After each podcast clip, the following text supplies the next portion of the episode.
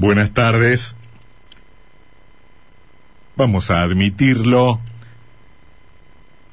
Se vuelve bastante aburrida la exposición de un candidato que enumera, con lujo de detalles, la docena de proyectos que se propone presentar en el Parlamento de la Nación. No es eso lo que hacemos habitualmente, preferimos escuchar exposiciones de tono político, muchas veces de barricada, a veces agresivas, que por lo general explicitan algunas de las bondades de la propuesta propia y de seguro muchísimo más, en muchísima mayor proporción, las canalladas que desde esa perspectiva cometen los adversarios los rivales. Eso, ese tipo de discurso, podrá decir alguien, también es un indicio para el elector. No es que lo, em, lo deja a la intemperie, no le entrega pistas alguna respecto de qué, de qué se está eligiendo o qué se está votando. Conforme esa exposición, se podrá alegar el votante sabrá más o menos con qué criterio potencialmente ese legislador se va a pronunciar en el recinto, o ese potencial legislador se va a pronunciar en el recinto, cuando se consideren las variadísimas iniciativas que trata un parlamento y sobre las que se debe pronunciar todo legislador. Todo legislador en teoría debe votar a favor o en contra de todos los proyectos que anden dando vueltas por ahí. El problema es que justamente acá arranca el inconveniente, acá empieza a vislumbrarse uno de los de los problemas, porque esa falta de puntualizaciones, esa vaguedad propositiva, no será obstáculo probablemente y más muchas veces puede ser un motivo que arroje un candidato a la victoria, digo, no será obstáculo para que ese postulante un poco huidizo que no se termina pronunciando por nada en particular se imponga en las elecciones. Este ser vago, em, no dar tantas precisiones, no significa que ese candidato no podrá ganar. Al contrario, en una de esas gana por esa falta de, de precisión o por esa ambigüedad a la que le saca provecho. Y como termina siendo electo sin haber asumido grandes compromisos, grandes compromisos temáticos y precisos y enumerados y muy bien puntualizados, sentirá ese legislador o esa legisladora con algo de razón que tiene una suerte de mandato vacío, de cheque en blanco, que le va a permitir a su debido momento hacer más o menos lo que quiera, cuando tenga que legislar, o cuando deba promover iniciativas, o cuando tenga que levantar la mano para votar a favor o en contra de tal o cual tema. Nadie le podrá enrostrar, llegado el caso, el incumplimiento de un compromiso que no asumió. Se pasó la campaña diciendo generalidades y no está asumiendo un compromiso que lo ate luego. Una buena pregunta, por eso, en este momento, cuando estamos a nueve días de las elecciones, es saber, comprobar o chequear qué compromisos están asumiendo quienes se, se proponen como candidatos a legisladores, los candidatos que venimos escuchando a diario, ¿a qué contrato se someten? ¿A qué mandato sienten que deberán responder? Porque si no hay una exigencia social, ese mandato será em, eh, absolutamente em, eh, líquido, ese mandato estará vacío, si no hay un compromiso explícito, al que el legislador esté obligado a asumir, terminará siendo más o menos lo que se le ocurra. Estamos discutiendo en estas elecciones, hasta acá, un poco de política, blanco o negro, en términos muy simplificados de adhesión o rechazo, me gusta el gobierno, voto en contra de la oposición, me, me disgusta el gobierno, voto a favor de la oposición, y también mucho de posicionamientos de cara a las elecciones de 2023. Elegimos legisladores, pero también vamos soteando el panorama para ver qué ocurrirá dentro de dos años. Nos puede gustar más o nos puede gustar menos, pero es inevitable. Ahora, a propósito de para qué sirve un legislador y qué qué, qué material le estamos entregando y qué favor le pedimos que nos haga cuando votamos, podemos pensar lo que ocurrió en la provincia de Entre Ríos entre 2015 y 2019. Durante los cuatro años en que el país fue gobernado por Macri y la provincia fue gobernada por Bordet, los legisladores nacionales del peronismo o del Frente para la Victoria, o del Frente del nombre cualquiera que haya tenido a su debido momento, votaron en favor de todas las iniciativas importantes que necesitaba el gobierno nacional de Cambiemos. Esto fue lo que ocurrió. Senadores nacionales y sobre todo los diputados nacionales peronistas que llegaron al Congreso desde Entre Ríos votaban a favor de las iniciativas de Macri. Macri mandaba un proyecto, en general los opositores los rechazaban, pero no los opositores que, como los justicialistas de Entre Ríos, votaban a favor porque su voto en última instancia era una materia de negociación entre Macri y Bordet cuestiones de gobernabilidad, cuestiones vinculadas a la coparticipación, a los recursos discrecionales que la nación está en condiciones de girar a las provincias, todas esas cosas eran metidas en un paquete para que al final los legisladores que habíamos elegido a su debido momento negociaran el voto, negociaran el voto. Ahora, eso que ocurría en el Parlamento de la Nación tuvo una contraprestación muy concreta en la legislatura de Entre Ríos. Porque los legisladores entrerrianos de Cambiemos en la Cámara de Diputados o en la Cámara de Senadores también facilitaron la sanción de algunas normas promovidas por el gobierno peronista, promovidas por el gobierno de Bordet.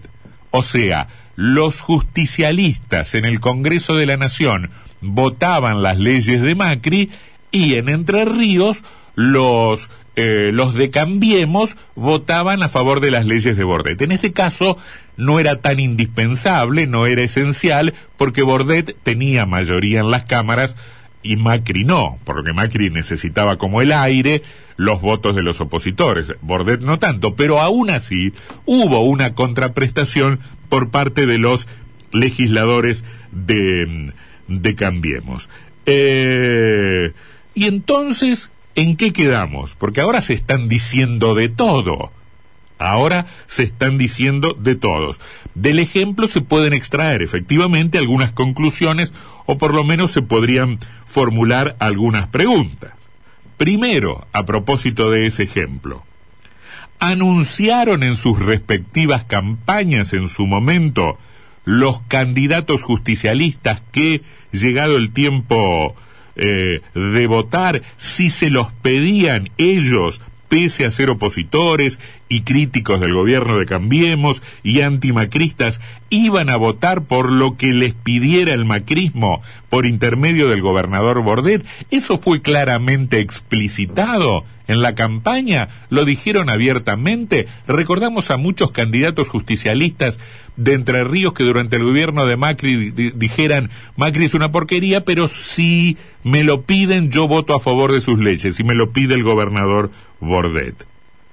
Ese comportamiento que fue regular, constante, eh, no fue anunciado tan abiertamente a la ciudadanía el que votó eso lo sabía, estaba explicitado, estaba blanqueado, o en todo caso fue una sorpresa con la que se encontraron quienes después, en algunos casos, criticaban mucho esta actitud de los justicialistas.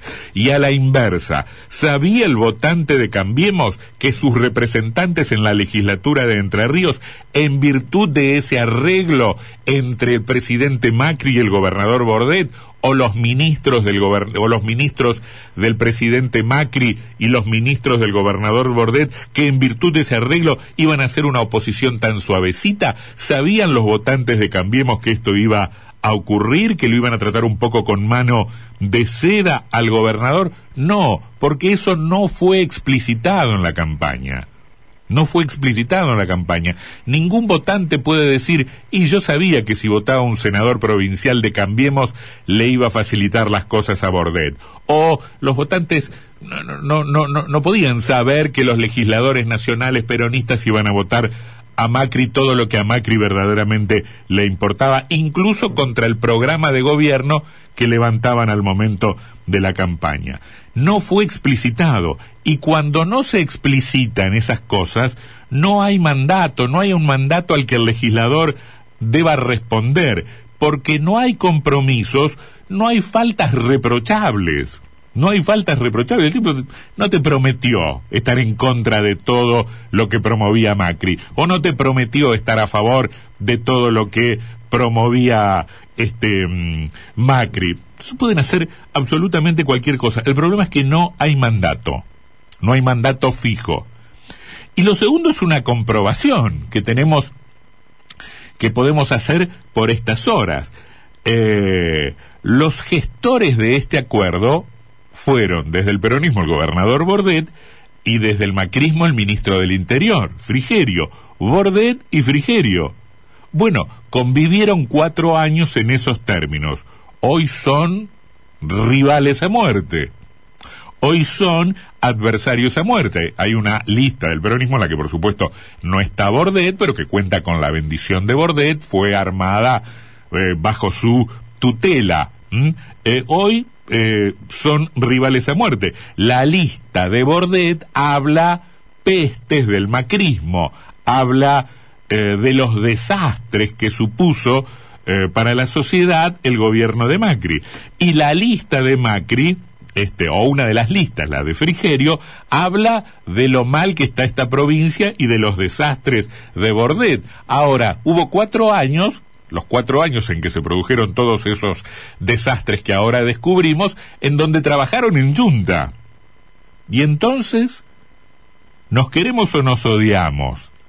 ¿Hay acuerdo o hay conflicto? ¿Hay paz o hay guerra? El asunto es complejo y no estoy tan seguro de que sea tan lineal, tampoco.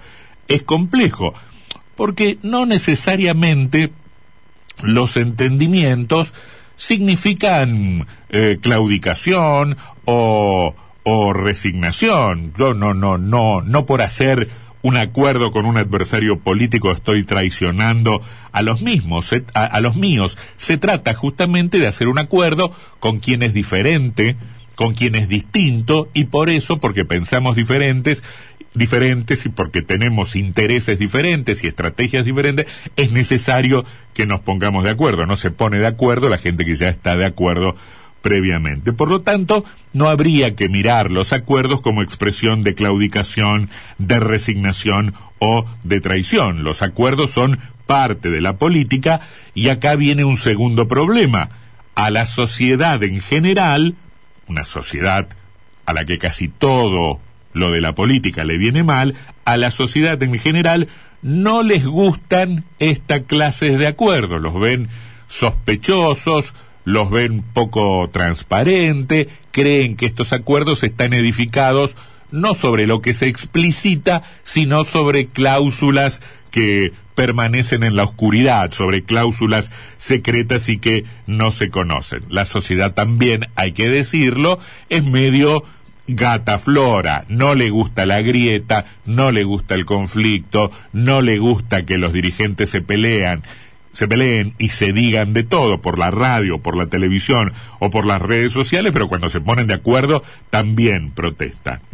Eh, no me gusta la grieta, no me gusta el acuerdo, este, tampoco me gusta el conflicto, pero no quiero que arreglen. Bueno, la política argentina en general, por el lado de la dirigencia, y por el lado de los ciudadanos, por arriba y por abajo, es el reino del gataflorismo. Nada nos viene bien. Ahora, no está mal, insisto con esto, comprobar a muy pocos días de las elecciones de que no hay mandato, de que no hay mandato explícito, de qué cosas sabemos, de qué cosas estamos seguros respecto de lo que harían en el Congreso eh, Cresto, Gallar, Ledesma, o Galimberti, Salinas, Schneider, o Frigerio, Anzola, Benedetti, o la gente de izquierda, o la gente... La verdad que de nada, porque no hay tanto mandato. El pueblo estará diciendo sí o no, a personas, a listas, en el mejor de los casos, a partidos o, a, coaliciones, que después, según su parecer, según su antojo, dirán sí o no a las leyes. No estamos votando esta solución a este problema, esta, esta salida a este inconveniente. Estamos votando a personas, estamos votando a tipos que en su determinado momento verán cuál es la situación que mejor les asoma ese día, porque no hay mandato, porque no hay mandato, porque votamos, porque, porque votamos personas. Y entonces planteados, planteados los, los, los temas o, los debates en estos términos tan imprecisos, tan, tan, tan vagos, los pronunciamientos populares después son una son son motivo de controversia y son son objeto de manipulación. ¿A qué le está diciendo que sí y a qué le está diciendo que no la gente cuando vota peronistas, cuando vota radicales, cuando vota macristas? ¿A qué? A propósito, hablábamos estos días de un artículo escrito por el abogado Roberto Gargarela, eh, un artículo en el que expresaba su deseo de que la democracia sea efectivamente una conversación entre iguales, en el que, bueno, planteaba este problema y, ejemplificaba con los resultados de las elecciones de 2019. Macanudo ganó Alberto Fernández, volvió Cristina, perdió Macri. Ahora, ¿qué más nos dijeron esos resultados? Se preguntaba Gargarela si expresaban un rechazo abierto de la sociedad al neoliberalismo o si expresaban cierta indiferencia de la sociedad frente al problema de la corrupción, o si expresaban un aval al aborto, o si expresaban un repudio al endeudamiento, o si expresaban un permiso a quienes eh, plantean una economía más cerrada y con más regulaciones. Alguna de estas hipótesis puede ser la correcta. ¿Acaso más de una hipótesis sean correctas? E incluso es posible que sean correctas dos hipótesis contradictorias. ¿O es posible que el voto popular no pueda ser descripto acabadamente, con fundamento y con razón, con ninguna de estas hipótesis? Y esto ocurre porque las campañas se plantean de modo tal que no entregan mandatos que no le dicen a fulano, lo elijo para que usted haga esto. Le decimos, te elijo, vos después resolvé. Y esto permite a los ganadores, ya desde la, desde la misma noche del domingo electoral y durante cuatro años, darle un sentido arbitrario y hasta antojadizo al mandato. ¿Me votaste? Listo, se acabó tu problema, empieza el mío, yo resuelvo más o menos como se me antoja. En pocos días iremos a votar y ojalá, es improbable que al día siguiente estemos un poquito mejor. Ahora tengo tengo para mí, tengo la sensación de que en términos de democracia y en términos de representación y en términos de una efectiva materialización en las políticas de gobierno de la voluntad popular, solo estaremos mejor el día en que, eh, el día en que el sentido de nuestro voto no pueda ser alterado, el día en que el sentido de nuestro voto no pueda ser alterado y que nuestra manifestación de voluntad sea necesariamente, porque ha sido clara, respetada, y que los mandatos sean precisos, y los oportunismos improbables y las traiciones imposibles. Ojalá sea así algún día.